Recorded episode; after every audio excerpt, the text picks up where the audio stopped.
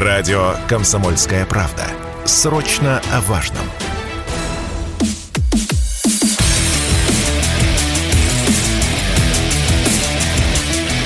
Программа с непримиримой позицией. Утренний Мардан. Всем здравствуйте! В эфире радио «Комсомольская правда». Я Сергей Мордан. Давайте начнем с главного. Нет, со второстепенного. Второстепенное заключается вот в чем. Трансляция началась на YouTube-канале Мардан 2.0.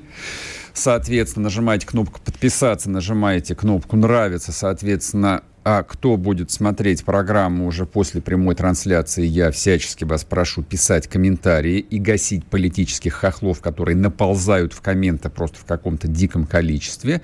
У каждого своя война, друзья мои. Ну, а мы теперь переходим к реально главному. Главное заключается вот в чем. То, о чем так долго, целых 8 лет, а на самом деле а, лет 30 говорили добрые русские люди о том, что русские люди должны жить в России, о том, что русская земля должна называться Россией, а никак не по-другому, фактически свершилось. И как бы дальше не было страшно, как бы дальше не было трудно, а будет и страшно, и трудно, я это вам обещаю. Можете запомнить этот вид, как говорится. Состоялось то, что состоялось. Итак, официальная часть. В Луганской Народной Республике вчера на 9 часов вечера было обработано 100% протоколов. Согласно их результатам, за вхождение в состав России проголосовало 98,42% голосов. В Донецкой Народной Республике за вхождение в состав Российской Федерации проголосовало 99,23% голосов. Явка была, явка была 97,5%. Это важно, потому что ДНР и ЛНР, Донецк и Луганск сражались 8 лет. Люди 8 лет жили в огне просто, добиваясь своего права жить в России. Я просто хочу, я настаиваю на том, это то, о чем мы все здесь, сидящие в тепле, где бы не было это тепло, должны всегда помнить, через что прошли эти люди, что у них был вчера за день, последний день голосования. А также, дорогая любимая Запорожская область, 93,11% жителей проголосовало за вхождение в состав России – Херсон 8705. Видите, тут даже какие-то оппозиционеры, какие-то политические хохлы нашлись. Ну да ладно, мы перевоспитаем, мы перекуем. Еще и не таких перековывали. А, собственно, факт звучит следующим образом. Россия приобрела четыре новых области. Четыре новых региона. Или их объединят в три региона, или в один регион. Это не имеет ровным счетом никакого значения. То есть административно-территориальное деление России меня, честно говоря, не интересует вообще. Федерация это называется, или Союз Советских Социалистических Республик, или Российская империя, да как угодно назовите. Все это Россия. Россия приобрела четыре новых области. Ура, товарищи! А кому не ура, пусть мотает в свой Казахстан или куда бы то ни было.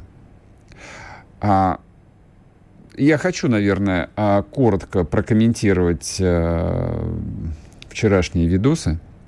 Но они были и позавчера, и позапозавчера. И вот к вечеру, наконец, у меня так э, сформировалась моя личная картина мира – в одном из телеграм-каналов а, наткнулся я на ролик, снятый э, казахстанским блогером.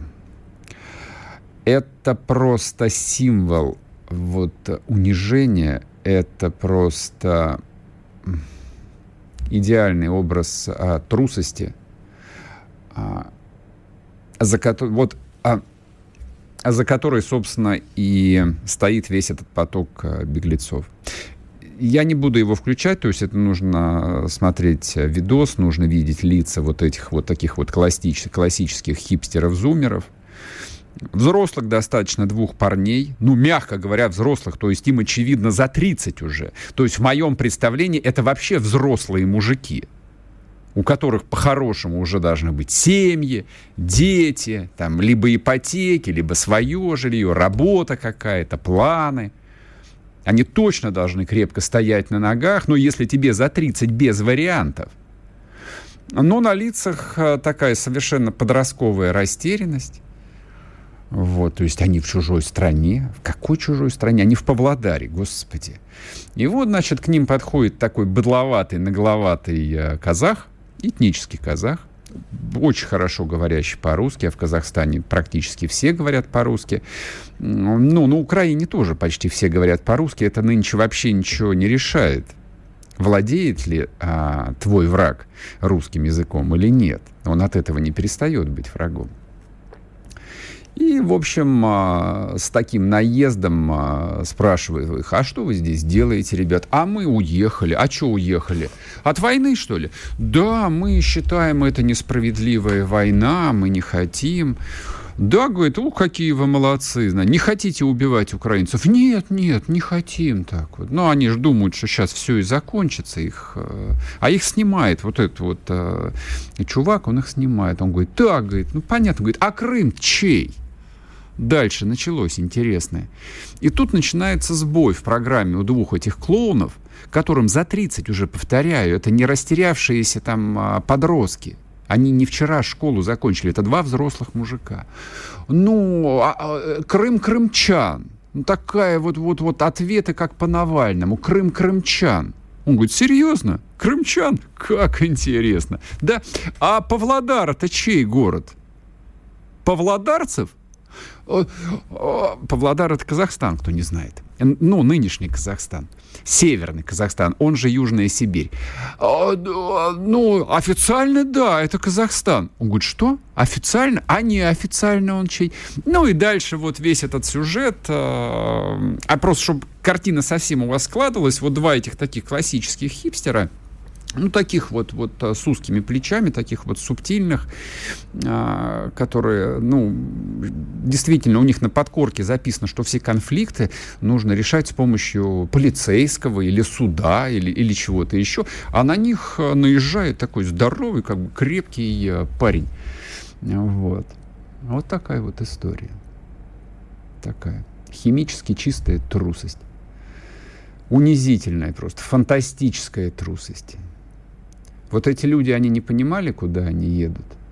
То есть вот а, нужно быть до такой степени тупым, нужно быть до такой степени необразованным, до такой степени нелюбопытным, чтобы не понимать, куда ты уезжаешь. Вот ты едешь в Казахстан. Ты знаешь, что было в Казахстане в последние 35 лет? Наверное, нет. То есть ты не знаешь, что было в Казахстане в 1985 году? Ты не знаешь, сколько уехало русских из Казахстана? Ты не знаешь, что русскому в принципе невозможно сделать никакую карьеру в Казахстане? А те, кто ехали в Грузию, они на что, мне интересно, рассчитывали? Ну, правда. Что а, там а, все, у всех амнезия и все забыли 2008 год, и что им не предъявят это рано или поздно, скорее рано, чем поздно на улице. И не зададут вопрос, а чья Абхазия, чья Южная Осетия. Вот эти люди чем руководствовались, уезжая туда? Это не какой-то вот не какая-то претензия, ну не знаю, там грузинам или казахам или киргизам, кому угодно. Вообще не про это речь. Там люди живут своей жизнью на своей земле, имеют право. Они в своем праве в том числе и задавать вопрос, чей я Павлодар, подчеркиваю. Но вот эти слабоумные, вот эти вот а, люди а, с интеллектом амебы, они на что рассчитывали? То есть они какой образ а, иммиграции, булгаковского бега представляли себе? Какой у них образ? Они себя кем представляли? А, генералом а, Чернотой? Голубыми князьями, э, в хорошем смысле этого слова, которые работали таксистами в Париже, они кем себя представляли? Никем, скорее всего. То есть интеллектуальный уровень этих людей таков, что они даже никем себя не представляли. Они вели себя просто как а, ну, как животные, которые боятся пожара. Они просто бегут, сломя голову, непонятно куда, повинуясь инстинкту. Но только инстинкты у людей э, чуть сложнее, чем просто у животных. Чуть сложнее.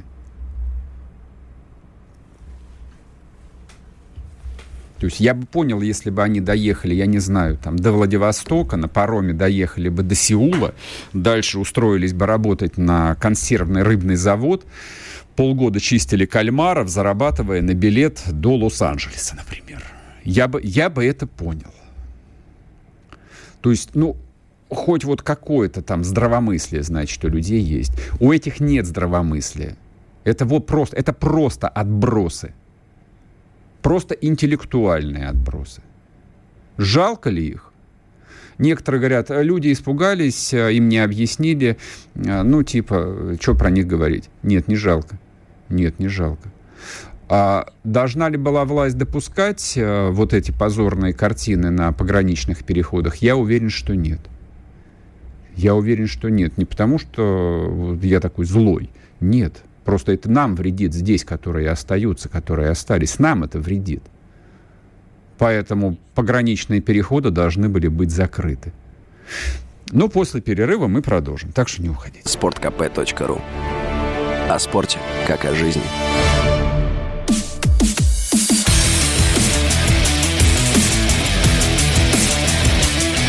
Программа с непримиримой позицией. Утренний Мардан.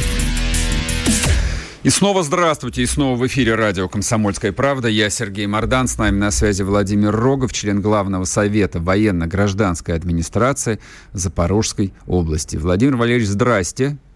Доброе утро, Сергей. И еще раз поздравляю. И еще раз, и каждый день готов вас поздравлять. А, ну что, все успешно завершилось. Я посмотрел статистику. А, почти 99%. Э, У вас есть вот чувство облегчения, радости и э, о чем вы думаете? Ну, вот не то, что о чем вы думаете, какие планы на, ближайшие, на ближайшую неделю? Вот так вот. Да, хороший вопрос, да, и планов громадье, как говорится, да, как, как писал классик. Э, ну, могу сказать одно, э, то есть, ну, по поводу 99 не знаю, у нас 93-11, да? То есть, может быть, вы там наших соседей посмотрели, у них почти Посмотрел, да-да-да. Это да, с да. ДНР я перепутал, да. Спасибо, да, да, что да, поправили. Да. Ну, тем не менее, тоже, тоже неплохо, да, и тоже отлично. И знаете, я вчера специально проехал вдоль линии боевого соприкосновения, вот по тем селам, куда прилетало последнюю неделю больше всего, да, mm-hmm. пообщался с жителями. Вот чтобы было понятно, насколько общий настрой людей, они после разрушений взяли, перенесли избирательный участок в другое место, голосовали в другом месте, да, всем селом собрались и сделали. Это mm-hmm. к тому, что надо понимать характер запорожцев. Когда нас бьют, когда на нас давят, мы наоборот как бы упираемся, собираемся, да, и делаем еще больше. Так, кстати, вот в новейшей истории было в 2004 году, когда был переворот на Украине, когда помаранчевый переворот, да, оранжевый, вот это, э, и американцы притащили нам э, Ю, Ющенко непосредственно, угу. то так называемый третий тур, который был, естественно, переворотом и, естественно, незаконным, э, на третий тур все сдулись. Даже Донецк, Луганск не смогли показать да, уровень против Э, Ющенко на том уровне, какой был на втором. А Запорожье подумала и на 6% э, выкатила тыкв больше. Ну, то есть я напомню, что uh-huh, uh-huh. на Украине, когда приходят свататься, и если говорят нет, дарят тыкву. Да, вот да гарбуз. выносят гарбуз, да. Да, на южно-русском варианте. Вот этот гарбуз все враги, которые пытаются лезть на нашу землю. Помните, как в Крыму, когда говорили, а что дальше, да хоть камни с неба, да? Ну, у нас уже 8, 7, 7 месяцев, 8 месяц летят не только камни и вовсе не камни, да? Но ну, тем не менее, мы дома и мы домой. Это наоборот, да, вот нас э, крепчет ну, э, э, крепчает. Помните, как вот выражение, ну, я его Помню, помню, да. Мягче, вы, да, вы, ему, вы не можете его Нас воспроизвести. Да, да, именно так, да. Хорошо, так, а что будет дальше? Вот, э, ну, давайте, по юридической части. Референдум прошел. Дальше, я так понимаю, администрация Запорожской области должна обратиться к кому? А, к Совету Федерации России, к президенту? То есть, как готовится документ? Да, э, пошаговые действия очень простые. Идет обращение к президенту. Угу. Э, президент рассматривает это обращение. И, соответственно, помимо решения президента и его реакции, еще идет... Голосование. Э, голосование Совета Федерации и Государственная Дума Российской Федерации, то есть двух палат э, законодательного собрания.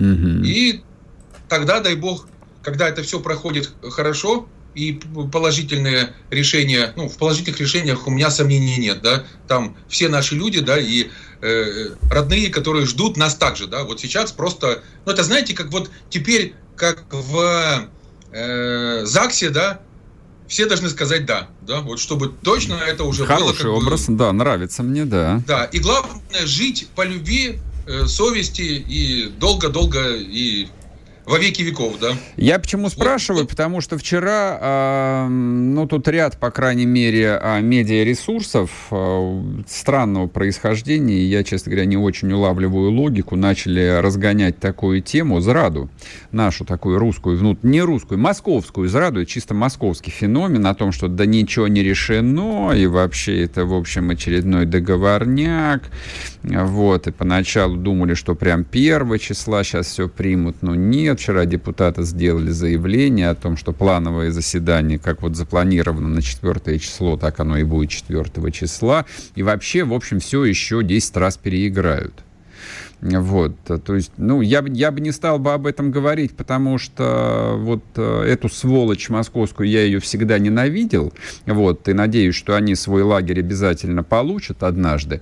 Но просто важно мнение людей, которые там, вот, э, рядом э, с линией фронта находятся. Вы-то как думаете, посмеет кто-нибудь в Москве опять фортель выкинуть или нет? — ну, я думаю, что сейчас, знаете, вот их последний бой наступает, да. Любые варианты, любые саботажи, угу, любые провокации угу. будут, будут стараться сделать. Тут нет сомнений. То есть это последний шанс, на самом деле, для партии предателей? Безусловно, безусловно. Мало того, им необходимо расшатывать ситуацию внутри России.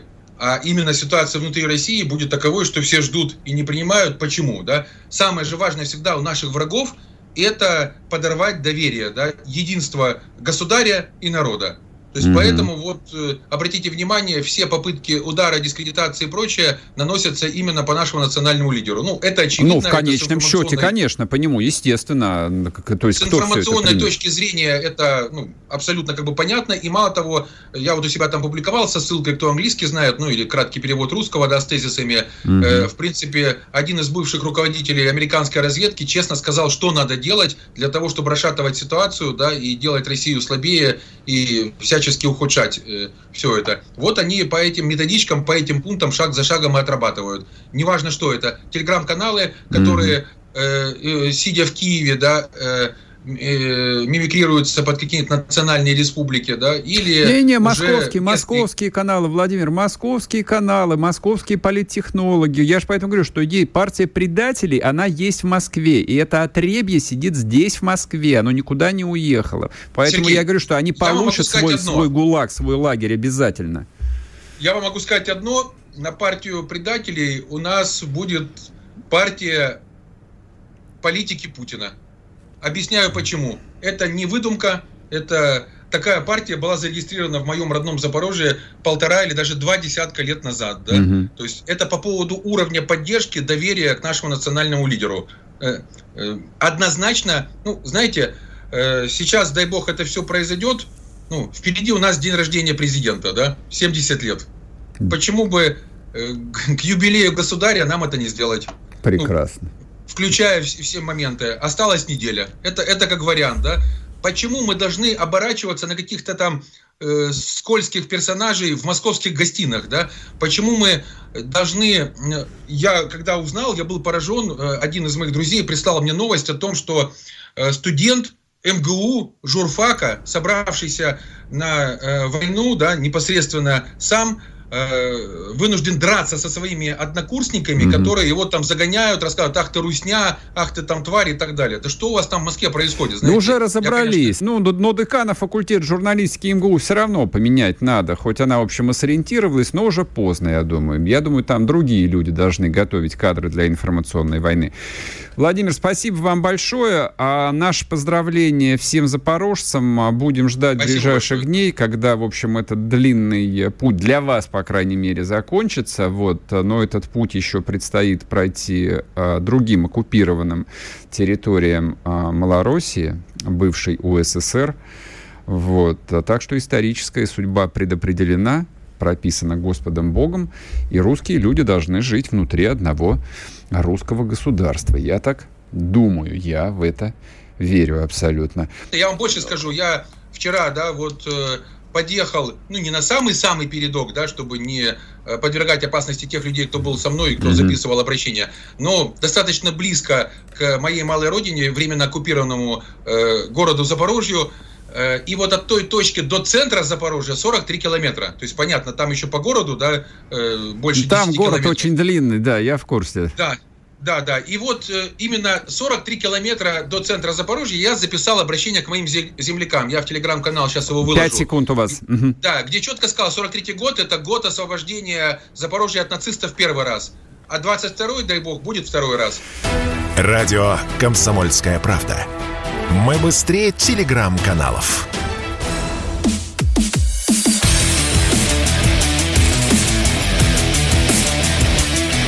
Программа с непримиримой позицией. Утренний Мардан. И снова здравствуйте, и снова в эфире радио «Комсомольская правда». Я Сергей Мардан. Идет трансляция на YouTube-канале «Мардан 2.0». Жмете подписаться, жмете лайк – пишите комментарии, идет трансляция в телеграм-канале Мардан. Но вообще в телеграм-канале Мардан много чего идет. То есть э, вот... Э, ну да ладно. А кто захочет ознакомиться, тот ознакомится. А кто не захочет, бесполезно агитировать. Мне кажется, вот какой э, вопрос давным-давно назрел и нуждается в работе. Не в обсуждении, в работе. А 7 месяцев а, действительно, и все абсолютно справедливо говорили, что идет тырканье туда-сюда, и власть постоянно меняет планы, и цели операции все время меняются, и, в общем, все это уже превратилось, ну, вот как бы вот это вот а, такое э, саркастическое обсуждение вот этого контекста, оно уже давно превратилось в рутину. Давно уже неинтересно демонстрировать этот сарказм. А все идет так, как оно идет. Ну вот так. Вот, вот современная Россия, она такая. Сейчас переламывается настолько длинный путь пополам, что ожидать, э, что типа там по щелчку, по мановению волшебной палочки, раз как бы мы жили в одной стране, раз и оказались в совершенно другой стране, где все четко, где по плану, где начальство вот формулирует кристально ясно и убедительно, э, потрясающие просто, воодушевляющие какие-то тезисы и слова. Ну не будет такого, не было так, так не было. Власть, единственная наша власть, умеет формулировать, ну просто вот чувствует, не знаю, там кожей какой-то на каком-то генетическом уровне то, что народ хочет от нее услышать, действительно в кризисные моменты. Так было во время Второй Чеченской войны. Я понимаю, что ну, люди помоложе вообще не помнят, а люди постарше уже забыли за 20 лет, как это было. А я помню, как это было. Это было просто необыкновенно. То есть после ельцинского безвремени те вещи, которые произносились там Путиным и его ближайшим окружением, просто были ошеломительны. То есть мы как будто оказались в другом мире. Да, и поэтому ожидание того, что у России есть шанс, что вот это вот скатывание в пропасть э, наконец закончилось, оно было. И было очень долго. Потом началась рутина, потом началось болото, потом, значит, мы встраивались там какое-то время в этот глобальный мир – Забудьте об этом. Вот те люди, которые пишут, что хочется в теплый ламповый 2007 год, где доллар стоил 30 рублей, забудьте об этом. Ничего, как прежде, уже не будет. Хочется вам этого, не хочется, нравится, не нравится. Бесполезно. Все. Будущее уже наступило. Рогов очень верно сказал, что сейчас у партии предателей или у партии мира, как хотите ее назовите, все равно у них последний шанс, у них последний бой. А вот после того, как Путин обратится к народу, а он должен обратиться, насколько я понимаю, 30 числа, но это было анонсировано, а уж как будет, я не могу вам сказать. а, и после того, как референдумы будут объявлены успешно завершенными, и вот эти вот территории, эти миллионы русских людей вернутся в лоно исторической России уже я официально, все будет кончено. Партия предателей может либо а, подписать капитуляцию, но капитуляцию у них никто не будет принимать, они побегут записываться в патриоты. Но мы запомним, мы запомним, кто боролся за мир в течение семи месяцев. А вот. А кто-то окончательно уедет. Ну а вообще для нас, для всех наступит новая жизнь. И вот в этой новой жизни, мне кажется, то, что необходимо наконец начать проговаривать, тут все очень важно там а, и говорить про э, там, частичную мобилизацию, и про состояние армии, и про мобилизацию экономическую. Есть еще одна важная вещь, которую обязательно нужно проговаривать, с кем мы воюем. Вот это вот не, не произнесено, вот это никак не переосмыслено. По-прежнему там официальные лица со стеклянными глазами что-то бубнят про украинских националистов. А, ну, кто-то, в общем, пытается использовать термин «укронацист», он тоже мне представляется не очень убедительным убедительным. Нам нужно а, для самих себя произнести, что мы думаем, как мы видим украинское государство и что мы хотим с ним сделать. Я про себя можно скажу? Есть такая возможность. У меня же есть микрофон. Я считаю украинское государство абсолютно враждебным России образованием. Я считаю, что мы должны об этом говорить прямо каждый божий день. Украина — это враждебная и поэтому подлежащая деконструкции, или, говоря по-русски, уничтожению враждебное России государство. Политические украинцы, которые сражаются против нас, это мотивированный, опасный враг. Это враг. Это не обманутые какие-то люди, это враг. И в этом контексте мы должны жить так же, как формулировали наши предки. Как было сказано великим пролетарским писателем Максимом Горьким, если враг не сдается, его уничтожают. Он уничтожается на фронте нашими солдаты. Наши солдаты сражаются с врагом. Он уничтожается в тылу. Мы противостоим ему здесь. Мы противодействуем вражеской пропаганде. А то, как это произошло, ну, это так произошло этот враг, который нам противостоит, он ведь разрушал а, вот это вот сознание тела русского народа, ну, которому не повезло, к сожалению, оказаться брошенными на территории бывшей УССР в течение 30 лет. Украина дерусифицировалась, и это была целенаправленная, осознанная политика. Но Украине изгонялось все русское в течение 30 лет. Поначалу чуть медленнее, потом все быстрее, быстрее и быстрее. Мы все это видели, но, в общем, принимали. На Украине планомерно уничтожалась русская православная церковь. На этом я хотел бы остановиться особенно, потому что а, русская церковь, как ни крути, являетесь ли вы ее прихожанином или не является, это вообще базовая цивилизационная, культурная основа и России, и современного русского народа без православия нет русских. Нравится вам это или не нравится? Пушкин вне православия, даже Толстой вне православия просто не существует. Поэтому тот эксперимент, который на Украине проводили а, с русской православной церковью, простите меня, это еще требует такого а, изучения, что мам не горюй. Сначала они создали альтернативные церковные структуры. Теперь они довели до настоящего раскола, до настоящего раскола. А я вчера, ну, примерно в 2 часа ночи закончил э, смотреть э, аж трехсерийный документальный фильм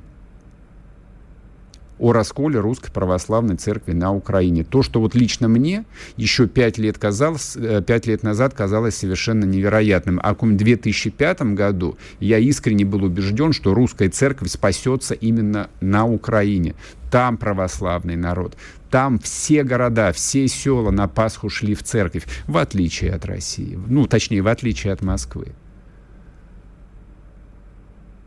Они почти убили русскую церковь на Украине.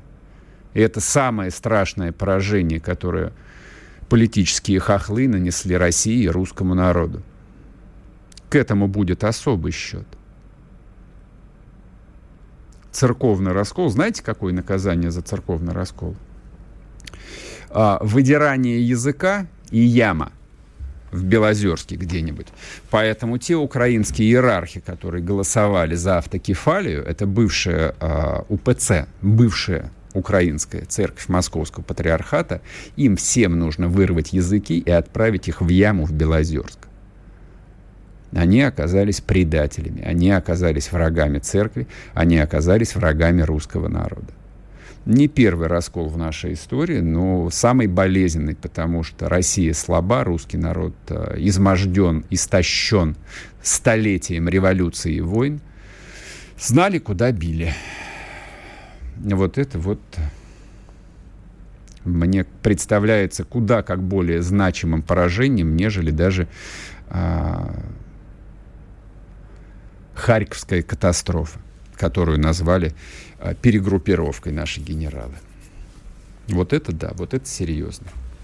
Вот тут кон- контрнаступление нам будет стоить куда как больших ресурсов и больших усилий. Но пока мы не начнем врага называть врагом, а будем придумывать, вот по-прежнему будем оперировать совершенно бессильными импотентскими словечками типа украинские националисты. Я уж не знаю, вот, вот кто и как бы объяснил бы там Коношенкову, что это плохое слово, вредное слово, сейчас вредное слово. Вот до тех пор у нас ничего хорошего не будет. Господи, но все, что требуется, откройте э, Иренбурга, откройте Константина Симонова, Откройте фронтовых писателей, журналистов, откройте газету «Правда» или «Комсомольскую правду» 41-42 годов, если у вас не хватает своих мозгов. Прочтите передавиться в этих газетах, и вы поймете, как нужно говорить о враге, как нужно ненавидеть врага, уважать врага и ненавидеть врага для того, чтобы врага победить и уничтожить в конечном счете. Но в конечном счете-то мы все равно победим, вопросов нет.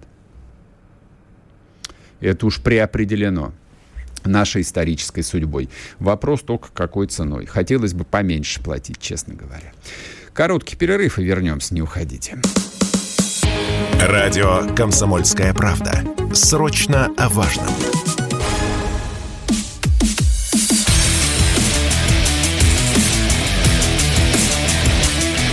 Программа с непримиримой позицией.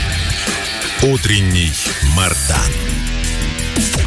И снова здравствуйте, и снова в эфире радио «Комсомольская правда». Я Сергей Мордан. А, хотел сейчас поговорить э, вот о всяческих э, трусах, предателях, э, но, наверное, пошире можно поговорить о том, как невероятно быстро меняется Россия вокруг нас. Просто невероятно быстро. Вот это вот условная Россия нулевых десятых, вот это вот жирная, бессильная, импотентская Россия, вот, которая вот развалилась в квашню, просто расползлась, отожравшись там на этих не нефтяных деньгах, которой ничего не хочется, у нее атрофировались все желания, кроме каких-то самых противоестественных. Вот эта вот Россия на глазах просто меняется. Отторгая от себя, конечно, вот этот вот человеческий шлак, но мы все равно вернемся еще к нему. Нужно ли их было выпускать? Людям всегда нужно давать шанс на перевоспитание, я так думаю. Вот. Ну вот еще момент, насколько, насколько все быстро поменялось. А, новость буквально сейчас свалилась на ленты. Судья Конституционного суда Константин Ароновский досрочно ушел в отставку. Чем знаменит этот человек? У него всегда было особое мнение. Значит, он критиковал решение о невозможности выплат России по делу Юкса. Представляете?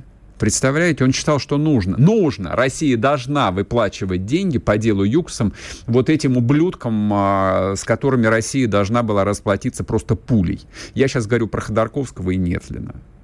Этот человек, этот а, бывший теперь судья Конституционного суда, а, заявлял, что Россию нельзя считать правоприемником, цитирую, репрессивно-террористических деяний советской власти.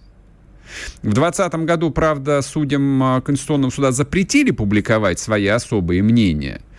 Но судью Ароновского оставили на своем месте. А знаешь, какое быть судьей Конституционного суда? Да эта жизнь удалась. Все дела. Все дела. Машина, бабки, охрана, то есть, наверное, служебная квартира, то есть все пироги.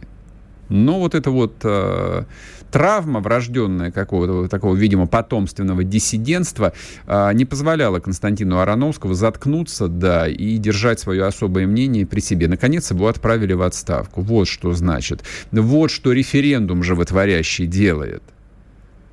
Вот как меняется на глазах России, которая а, старалась не разжигать, старалась не искать врагов. Еще раз я возвращаюсь к этому тезису про то, что не надо искать врагов. Это ведь звучало еще там 2-3 месяца назад. Не надо искать врагов, мы должны консолидироваться. Да идите вы к черту! С кем консолидироваться? Мы что, могли консолидироваться с судьей Конституционного суда, бывшим судьей Константином Ароновским? ровно как со всеми испугавшимися патриотами, мы могли или можем консолидироваться? Нет, дорогие мои. Человек действительно может ошибаться. Но примирение с ним, ну или, скажем, какая-то платформа для кооперации, возможно только после того, когда он публично признает свою ошибку. Говорит, да, ребят, я был неправ, извините, да, я забухал тогда, поэтому что-то психика у меня была расшатна, поэтому я дурак такой взял, значит, написал у себя в Инстаграме «нет войне». Как нет войне? Да, войне. Это справедливая война, это отечественная война. Вы это поняли сразу, а мне потребовалось полгода. Вот когда какой-нибудь бывший э, испугавшийся патриот так скажет, там я первый скажу, да ладно, что, нормально все. Вот тебе повестка и единый мобилизационный путь. Пункт. Вот так вот. А никак не по-другому. А если эту тему просто замылить, а как бы если сделать вид, да ничего этого не было, да было, было, все мы помним. Это было в той России. В той России до 20 4 а, февраля можно было плевать на Россию, можно было рубить топором иконы, можно было говорить э, о том, что я не поддерживаю СВО и имею право на свое мнение, как некоторые недополитологи. При этом кормиться с кремлевских бюджетов. Вот та Россия, вот она, она высыхает, высыхает на глазах, вот последние капельки высыхают. От нее там а, еще несколько недель, еще пара месяцев не останется ничего. И мы не узнаем страны, в которой живем. Кто-то скажет, Чё, чему ты радуешься? Да я не радуюсь, что тут радоваться-то? Хотя нет, радуюсь. Я просто констатирую. Вообще страна получает шанс, у страны появляется шанс победить, не только а, в этой а, войне на самом деле, но победить в глобальной конкуренции, победить в глобальном противостоянии только когда, только тогда, когда она консолидирована внутри себя. Ибо, как сказано в Священном Писании, дом, разделившийся внутри себя, не устоит – Странно, что мы 30 лет устояли, честно вам скажу. Для меня вот я всегда смотрел на это и был в недоумении, каким промыслом Божьим вообще Россия жива на свете. Как это может быть? Когда в рамках одной страны уживаются люди, которые защищают ее с оружием в руках, во время двух чеченских войн, во время грузинской войны в Сирии, гоняя бородатых по Кавказу 15 лет, защищая Россию, конечно, а как по-другому? Да, и когда при этом э, в Москве в открытую там, сидят, разговаривают, декларируют свое мнение, откровенные предатели, откровенные, вот в буквальном смысле этого слова, как в энциклопедии описывается, что есть такой предатель. Как это могло быть? Но так вот бывает. У России такая судьба. Нам очень долго везло. Сейчас друг, вот другой этап этой судьбы начинается.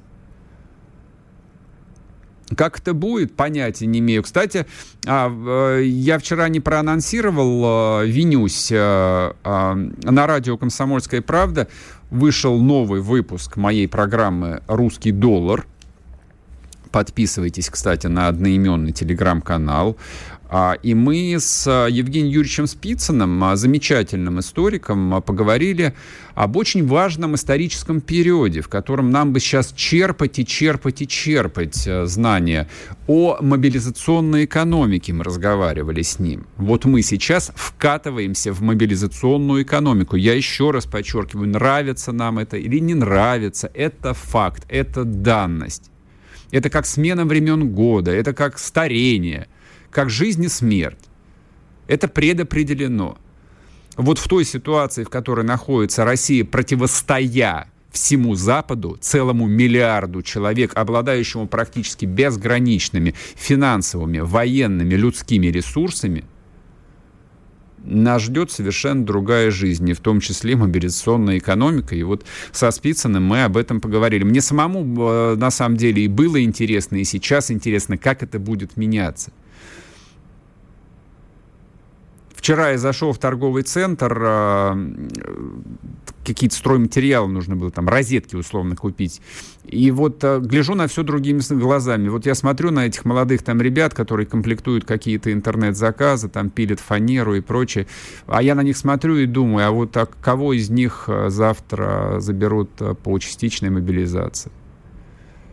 А вообще те, кто останется, как они и что и будут покупать. А вот все вот эти бесчисленные интернет, интернет-магазины, а сколько их будет? Вообще как изменится экономика, структура ее? Сколько людей пойдут а, получать рабочие специальности, потому что спрос будет на рабочие специальности, а, а совсем там не на веб-дизайнеров каких-нибудь или веб-разработчиков, которых вот предлагают сейчас тоже, что это особо ценная группа, надо им всем бронь дать, потому что они айтишники по поводу брони отдельный разговор. Ну, я понимаю, что все быстро не происходит, но вот эта вот тема с э, освобождениями от мобилизации, она, в общем, вчера приняла уже совершенно карикатурные формы, потому что я увидел обращение какой-то ассоциации фитнес-клубов.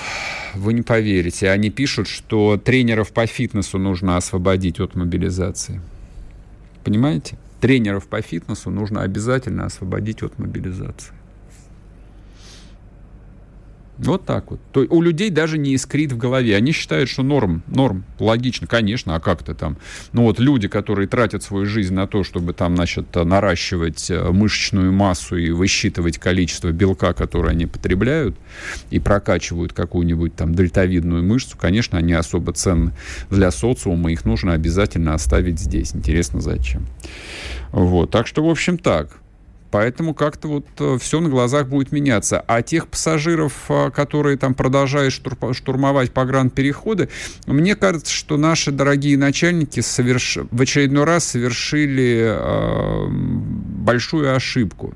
Но это продолжение вот э, той вегетарианской России, э, которая осталась до 24 февраля, где главное не разжигать, где главное вот э, не обострять, где главное, чтобы вот, вот ты не занимаешься никакой политикой, вот, а мнение можешь иметь э, свое любое, какое хочешь, там вообще никому не интересно. Ну, так все равно не получается, вот, потому что, как известно, если ты не занимаешься политикой, это не значит, что политика однажды не займется с тобой вот а, устраивать вот эту вот демонстрацию, вот эту вот картину унижения России, это же воспринимается как унижение России, власть не должна была позволять. То есть вот а, эти толпы этих скотов, нужно было, я не знаю, там вот казаков с нагайками и гнать их от границы, просто чтобы не позорили, не позорили страну. Это позор, да, именно так. Это выглядит как позор. На них плевать. На их личный позор мне плевать. Но они позорят Россию, они позорят всех нас, всех, кто остался, тех, кто сражается на фронте, тех, кто сейчас умирает под Красным Лиманом. Они их тоже позорят. Нельзя этого позволять. Нельзя этого позволять. Ну ладно. Потерпим. Немножечко потерпим. Я думаю, очень быстро все это тоже исчезнет, как дым вот, снесет его и следов не останется. После перерыва продолжим, не уходите. Радио «Комсомольская правда». Мы быстрее телеграм-каналов.